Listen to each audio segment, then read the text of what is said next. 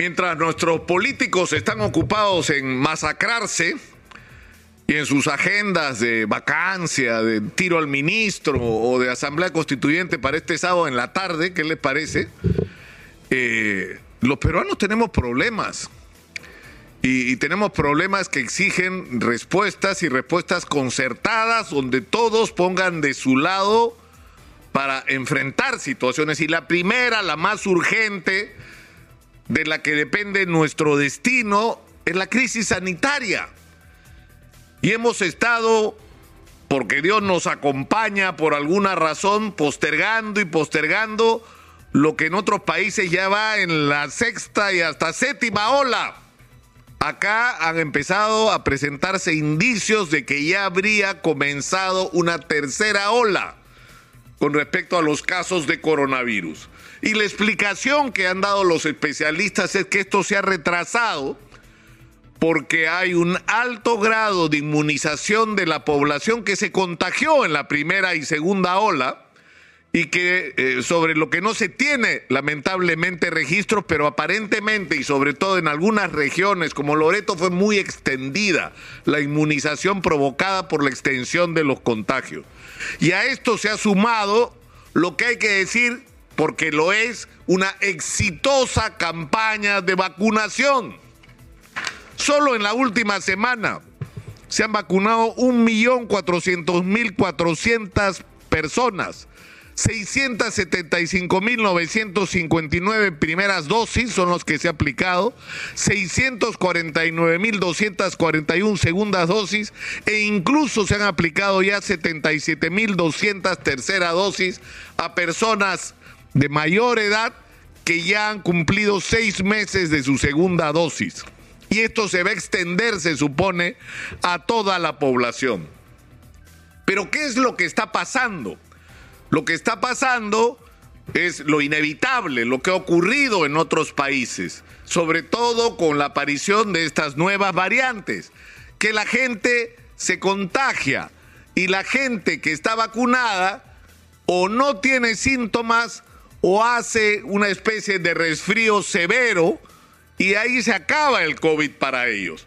Pero las personas que no están vacunadas y sobre todo aquellas personas que no están vacunadas y son vulnerables porque son obesas, porque son diabéticas, porque son hipertensas, porque tienen algún problema de índole cardíaco o pulmonar, esas personas terminan hospitalizadas, esas personas necesitan unidades de cuidados intensivos y esas personas pueden morir. Y eso es lo que estamos enfrentando. Entonces hay que ser absolutamente conscientes de que nuestra principal barrera contra el coronavirus sigue siendo la vacunación. ¿Por qué? Porque tenemos un sistema de salud que es una porquería porque en el Perú faltaban unidades de cuidados intensivos, no por COVID. Acá mismo hemos reportado casos de niños que se morían en el Perú el año 2018, 2019, porque no habían camas UCI. Un país en el que los equipos no funcionan, los tomógrafos están abandonados. El primer nivel de atención fue prácticamente desmantelado. Y en los hospitales se arrumaba gente que se había torcido un tobillo con gente que tenía derrame cerebral como una señal de la catástrofe de la salud pública en el Perú, donde la construcción de hospitales fue simplemente un negocio corrupto y miserable para alguna gente que debería ser condenada a cadena perpetua y considerados traidores a la patria. Y si estuviéramos en China, merecerían que lo fusilen por robarle la salud a la gente. Pero ese es el estado en el que nos han dejado la salud pública después de décadas de abandono. Entonces tenemos que ser conscientes que nuestro sistema de salud va a requerir años para reconstruirse, para tener no solamente los hospitales que deberían haber por todo el país, es decir, que cuando te dé cáncer, cuando requieras una operación, no tengas que venir a Lima desde Chumbivilcas, que tendrías que tener allá atención y no tener que venir acá para tener especialistas que atiendan tus males y que hay que construir un nivel primario de atención que, como digo, fue destruido, que tiene una, un papel importantísimo, no solo para atender los casos cuando recién se presentan en cualquier enfermedad, sino para hacer medicina preventiva, para que no estemos con la enfermedad corriéndonos de la enfermedad, sino corriendo nosotros detrás de la enfermedad para detectarla apenas se presenta, sea cual fuera esta.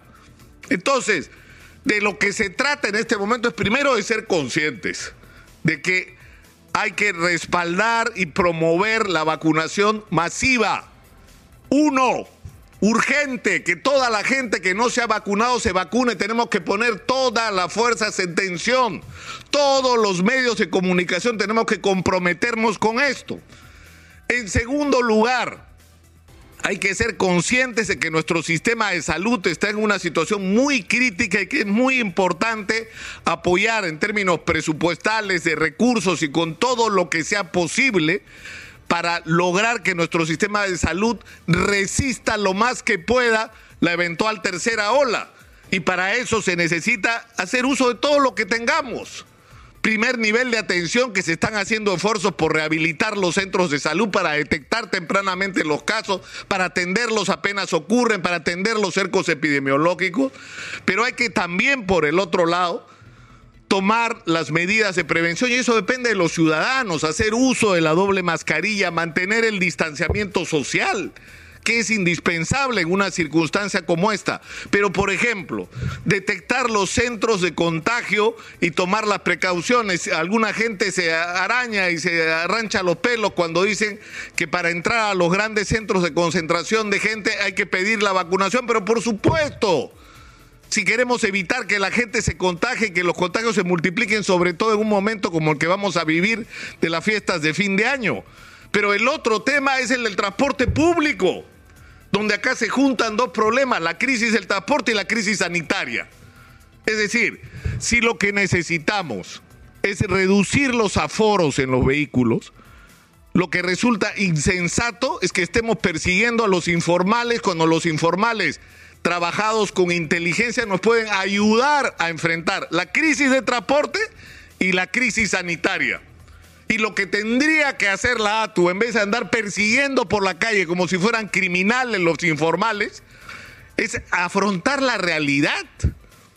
El proceso de reforma de transporte ha fracasado y uno de los fracasos es el que estamos enfrentados a la crisis sanitaria con un sistema de transporte que no es capaz de abastecer las necesidades de la población y que si tú eliminas el transporte informal vas a tener buses abarrotados de gente, colas enormes, pero sobre todo gente contagiándose por las condiciones en que opera el transporte. Pero si tú agarras a los informales, los empadronas, los haces parte del sistema de emergencia para enfrentar la crisis sanitaria, vas a bajar los aforos y vas a poner orden. Porque si hay informales en el transporte es porque hay una enorme demanda que no está siendo cubierta por el transporte formal. Entonces hay que usar la cabeza. Y esto no solamente te permite resolver el problema de la crisis sanitaria en relación al transporte, sino te permite abrir el camino para ver qué diablos te haces con esta cantidad inmensa de gente sin chamba que ha encontrado en el transporte, como ha sido en las últimas décadas un mecanismo, una vía para llevarle de comer a su familia. Entonces hay que pensar soluciones prácticas, sensatas, inteligentes para enfrentar esta crisis sanitaria. Yo creo que hay que poner en este momento todas las fuerzas en tensión. Eso debería ser la agenda del día de hoy del Ejecutivo, del Congreso de la República, de ambos poderes juntos. Todo lo que podemos hacer para enfrentar la situación que tenemos planteada al frente, el reto de que se inicie una tercera ola o que ésta se desate porque ya hay señales de que esta podría haber comenzado. Yo creo que esto es una responsabilidad, como se dice a cada rato, pero no termina de entenderse, de todos.